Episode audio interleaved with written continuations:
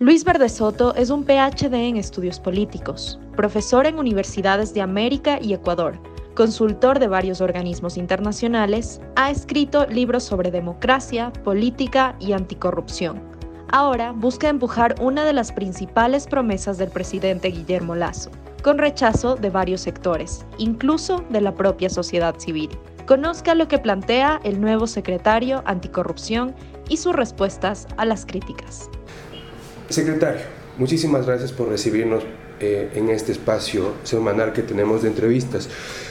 Muy bien, usted está ejerciendo una especie de apostolado para que la sociedad ecuatoriana entienda en un principio que no es necesario o, no es efectivo 100% cortar cabezas, sino desarmar el sistema de corrupción en determinadas áreas.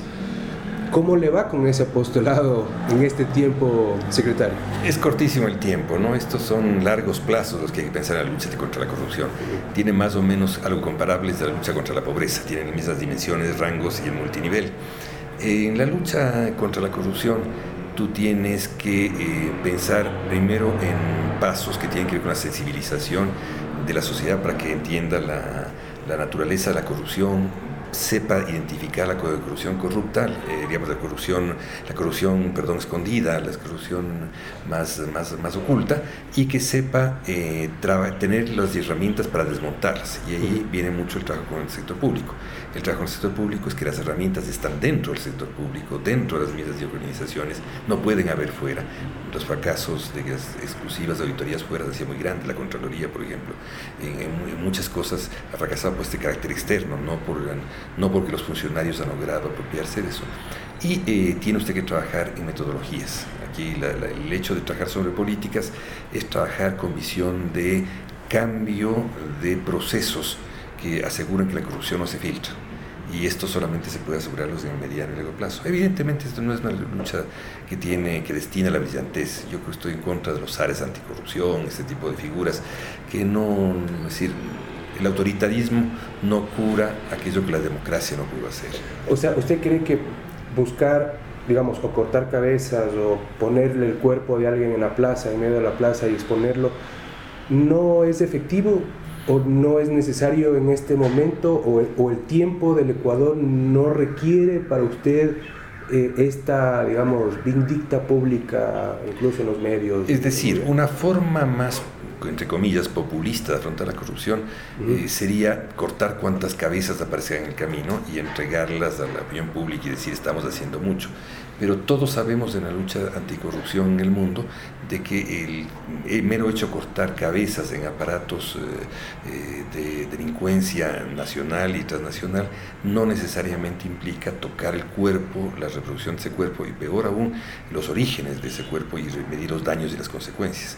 Entonces lo que hay que hacer es una lucha integral. Es el caso de pues, Falcone, por ejemplo, que eh, tomaba, que, cuando, que en sus últimas conferencias antes de ser asesinado por la mafia, por la Cosa Nostra, logró mostrar, logró mostrar a, sus colegas latinoamericanos por qué había que trabajar en el conocimiento de la integridad, pese a querer un juez que se dedicaba a cortar cabezas y a desmontar la mafia de la Cosa Nostra.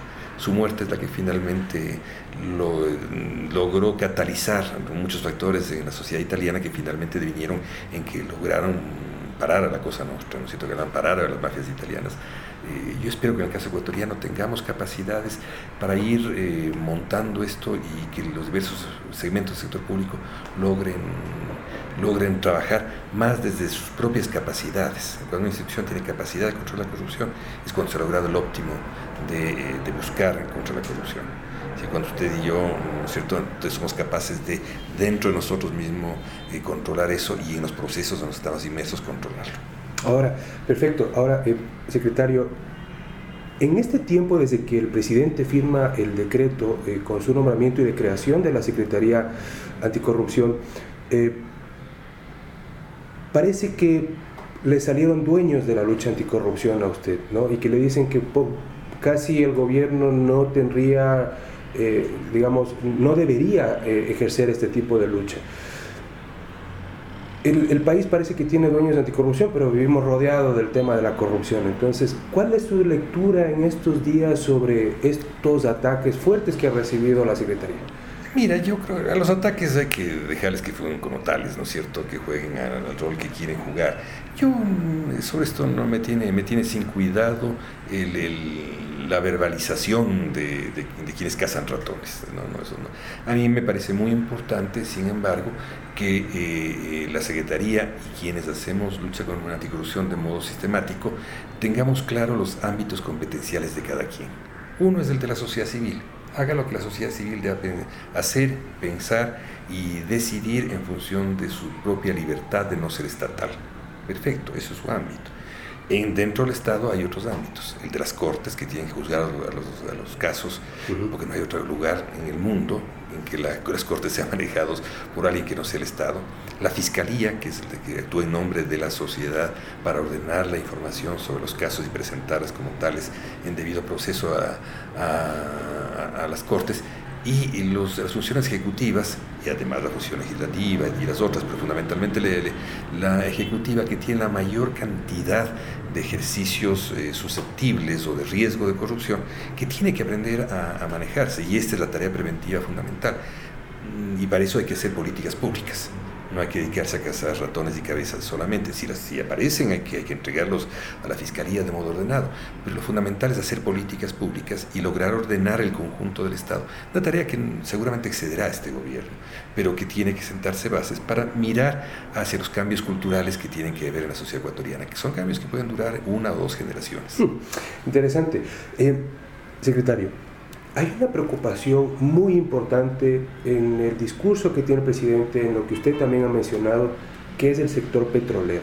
¿Por qué hay esa preocupación desde la Secretaría, desde Carondelet, desde el presidente, por el sector petrolero? ¿Cuál es la dimensión?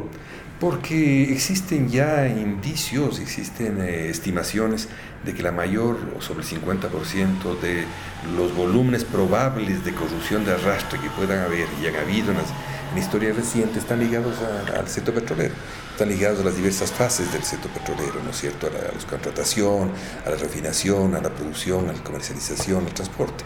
Entonces, muy probable, hay, una, hay, hay, que, hay que poner los ojos ahí. El presidente ha hecho un esfuerzo muy grande y ha puesto a lograr los primeros logros importantes, yo creo, es eliminar la cadena de intermediarios que existe entre la producción petrolera a cargo del Estado y, y la refinación. Los refinadores compran directamente, sin intermediación, ahora al Estado.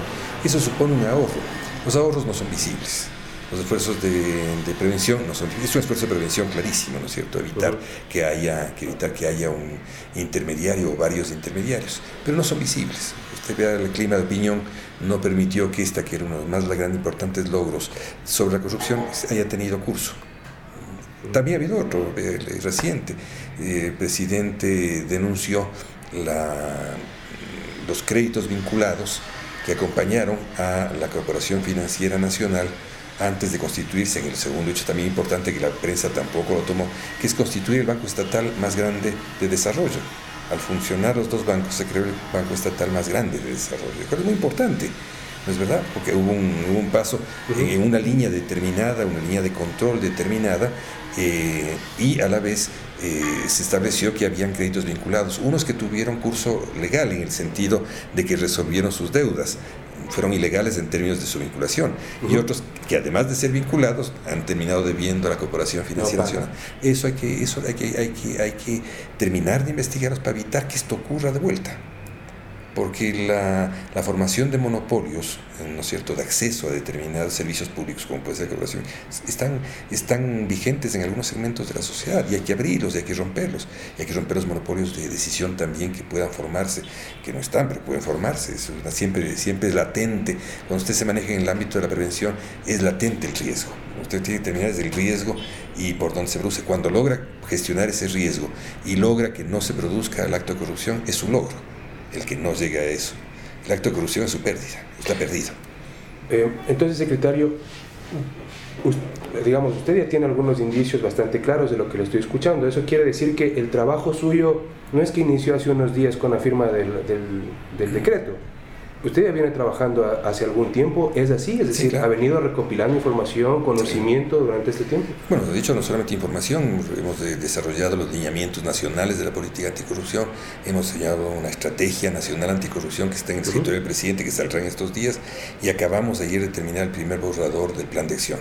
Eh, todo eso se ha hecho, evidentemente es un trabajo de arrastre y ya, ya está también contado con la colaboración, por cierto, de, organismos internacionales de primer nivel, la Organización de la Oficina contra la Droga y el Delito, el PNUD de Naciones Unidas, la colaboración norteamericana que es así inestimable, la colaboración alemana también. Es decir, hemos tenido una, serie de, elementos de colaboración que vamos a seguir teniéndolos.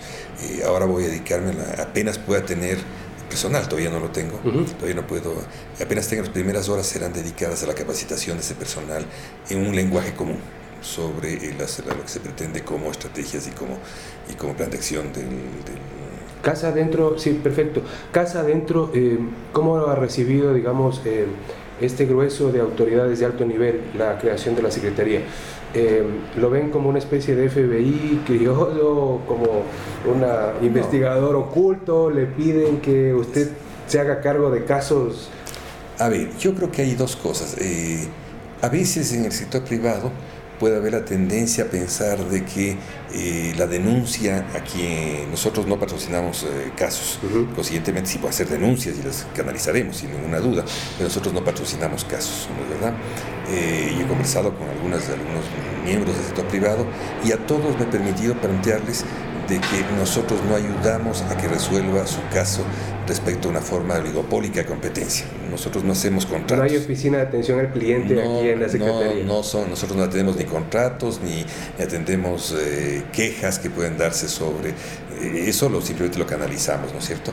Y una vez que se entiende eso, estos sectores colaboran muy bien en la gestación de lo que se llamaría fichas de trabajo sobre los procesos dañados que ellos mismos los han sufrido, en las áreas en que contratan, en las áreas en las que han sido eh, timados, en las áreas en las que han sido solicitado soborno, etc.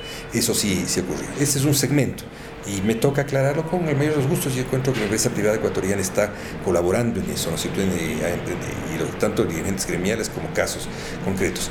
Y en el caso de los, de los, de los colegas, eh, eh, todos ellos yo creo que han comprendido con claridad de que aquí no hay una certificación de impunidad, nadie certifica impunidad aquí en ningún nivel. Esto no certifica impunidad. Aquí lo que hacemos nosotros es colaborar con ellos, con los ministros, entregándoles una caja de herramientas, los ministros trabajarán en esa caja de herramientas, nosotros ayudaremos a que puedan interiorizarla y supervigilaremos que, que, que se vaya funcionando esa caja de herramientas. Hasta ahí llegaremos porque no se puede, los controles externos, y este no es un control externo, fracasan cuando sustituyen a la voluntad interna de los sujetos. ¿Qué es lo que le pasó a las anteriores secretarías? Y las anteriores secretarías compitieron con la, con la fiscalía, compitieron con las cortes, y yo pienso que eh, a la fiscalía no le corresponde la prevención. La fiscalía tiene la función investigar y sobre ese investigar montar un caso en debido derecho y presentarlo a las cortes. Esa es su función y lo hace muy bien. Y las cortes tienen que hacer bien su función, que no es investigar ahora, sino es simplemente juzgar. Eh, la función de prevención, lastimosamente, es una función muy débil este rato. Yo diría que he encontrado cinco o seis casos importantes de, de, logros de prevención en la función pública. Porque claro, hay, casos que la función pública tiene un arrastre, no se inaugura en con cambio de gobierno, la función pública trae, viene, y hay casos importantes. Yo no he querido hacerlos públicos porque no cabe que la presidencia diga usted lo hizo bien y usted lo hizo mal. Eso no, es un concurso de, de, buenas prácticas o un concurso de, bondad, pero sí la, la, ciudadanía conocerá en su momento a través de otros organismos, ¿no es cierto?, quiénes hacen buenas prácticas. Aquí hay buenas prácticas, hay, hay mm, observaciones de procesos que permiten buenas prácticas en seguridad pública, por ejemplo. Hay eh, formación de, áreas de control de alto nivel que funcionan bien, sea, muy bien. hay, muchas cosas que están allí, que hay, usted lo que tiene que en esto es muy importante, lo que le puedo decir, eh, usted tiene que lograr conciliar en todas las áreas del sector público, especialmente las de sensibilidad alta a la corrupción o al riesgo de corrupción, tiene que lograr conciliar la eficiencia con la lucha contra la corrupción porque a veces usted puede tener políticas públicas eficientes que al no fijarse contra la lucha contra la corrupción, logran sus cometidos de eficiencia, pero dejan unos boquerones enormes de corrupción. Claro, no hay moral. Entonces, lo que tiene usted es que lograr que las dos cosas funcionen juntas eficiencia y lucha contra la corrupción. Y hay casos, hay casos. Perfecto. Eh, muchas gracias, secretario. Dos consultas últimas, específicamente sobre la estrategia y luego sobre el plan de acción. La estrategia está en el escritorio del presidente, dice usted. Un poco nos puede adelantar cuáles son esas eh, líneas gruesas, es decir, se habló de un paraguas ¿no? Eh, estatal, donde va a tener la participación de altísimo nivel en el Estado. Te digo cuáles son así gruesamente las líneas transversales para toda la administración pública que hacen, eh, que hacen eh, la estrategia de prevención, estrategia relación con la prevención. Primero es el de tomar conciencia sobre la corrupción y sensibilizar la opinión pública. Número uno, hay muchas formas de hacerlo, ¿no es cierto? Número dos, establece claramente cuáles son las áreas competenciales de cada uno estas son las de la Fiscalía, estas son las de cada ministerio, las responsabilidades de cada uno, en relación con la corrupción, no en relación, en relación solamente con la corrupción, ¿no es cierto? La tercera, tener casos eh, de alto riesgo de corrupción, casos, áreas de alto riesgo de corrupción observadas, debidamente observadas y con una caja de herramientas que funciona.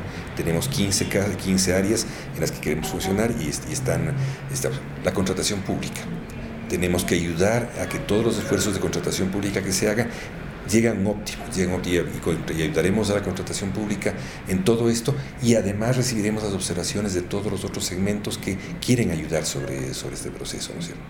Los conflictos de interés. Esta es otra área absolutamente importante en la que no podemos fracasar. Eh, a mí me llama mucho la atención el que eh, se haya archivado eh, sin más la legislación sobre lobby. En la Asamblea. He recibido ya denuncias sobre los intereses, el conflicto de intereses que había sobre esto y por qué se lo archivó. Están ahí, son por parte de las cosas que tendremos que pensar en su momento, pero el conflicto de interés como tal, que fue, digamos, tema que fue inicialmente muy bien tratado por la, el Código de Ética y ahora hay que darle un procedimiento jurídico, hay que dar un procedimiento de trazabilidad, un procedimiento de investigación, y esa es otra de las áreas que cruzan toda la, la, la corrupción internacional, es otra de las áreas que cruza todo. Eh, tenemos que establecer exactamente cómo los estados y este estado se defiende de las nuevas formas de corrupción internacional que surgen después de la guerra de Ucrania y que surgen después de la pandemia. y tenemos una última que es los adelantos tecnológicos. Hay que hacer adelantos tecnológicos sobre todo para esta franja gris enorme que nadie controla en el mundo, donde están las criptomonedas, ¿no donde están los precios todo eso tiene que ser trabajado. Y esa parte hay que trabajarla con, a través de medios tecnológicos, no hay cómo trabajarla de otro modo. Muy bien. La última consulta, secretario. El plan de acción está en proceso de, aprobación también. Em, usted le ha dicho varias veces que es difícil mostrar, pero eso digamos, eso no quiere decir que usted no va a rendir ningún tipo de informe o no va a tener hitos. Y, no, no, informes todos los que hay que hacer. De hecho, he hecho uno hasta, hasta ahora y acabo de entregar uno sobre la, mi gestión de, los meses que estaba como consejero y ya fue entregado al, presidente y puede ser público, no es obvio. En ese plan de acción, ¿cuáles van a ser sus hitos en este año, por ejemplo? Yo aspiro, aspiro. Tengo todavía que definir las una cosa que es muy importante definir ante un plan de acción que todavía no hemos logrado definir con precisión, y esas son las capacidades institucionales. Uno puede ofrecer mucho, pero si no mide las capacidades no logra decir exactamente hasta dónde puedo llegar, ¿no es cierto? Lo que vamos a hacer en primera instancia, yo espero que en los siguientes dos meses inmediatamente, es entregar los mapas de riesgo. Nosotros tenemos adelantadas 40 fichas de 40 organismos con el riesgo que ven cada uno de los eh, ministros sobre ministros o dirigentes en cada 40 organismos está, está usted refiriéndose a eh, oficinas, a ministerios, los ministerios, Banco Central, eh, las diversas empresas. Tenemos 40 ya que van a ser entregar al presidente diciendo esto es lo que los funcionarios ven, las cabezas ven sobre el riesgo de corrupción. Ahora vamos a montar realmente un mapa de riesgos. Pero lo que vamos a hacer primero es mostrar lo que, el primer material, que es cómo percibes tú. El siguiente es ya hacer un, de eso un mapa de riesgos. Y en el mapa de riesgos hay que hacer un diagrama de gestión del riesgo. No solamente que detectar el riesgo, sino que saber cómo gestionarlo para que no se convierta en corrupción. Entonces, ¿qué es lo que va a hacer como mecanismos cada ministerio y cada organización para controlar aquello que se ha detectado como riesgo de corrupción? Es decir, más o menos, eh, los corruptos entran al deshuesadero. O sea, aquí les van a, su trabajo va a ser desarmarle a los corruptos. Eso se trata, se trata de que, para decirte de algún modo, eh, si uno toma los mecanismos de presupuestación del Ecuador, que son bastante bien logrados, bastante bien logrados, tú te encuentras a veces en que muchos mecanismos de presupuestación son como que metes la carne por este lado del proceso y al otro lado están esperando una serie de compradores con los brazos abiertos para llevarse a carne ya molidita. Entonces, esto es lo que hay que tratar de, de evitar este, estos, estos, estos procesos, ¿no es cierto? La máquina. Eh, y, y, se puede hacer, hay cosas que están haciéndose. Yo no quiero darte nombre este rato, pero por ejemplo, en seguridad hay cosas que están haciéndose que en todo lugar que haya mayores capturas, aquí hay lugar lo que pasa es que hay más capturas, uno puede decir se debe a que hay más tráfico o que tenemos mejor policía solamente. No, es todo un proceso el que va llevando. Están afinando los procesos. Están afinando despacito. Ahora, eso va a ser una tarea muy larga, es una tarea larga que no, no la resuelves de corto plazo. Muchísimas gracias, secretario, por este tiempo. A ti, como siempre.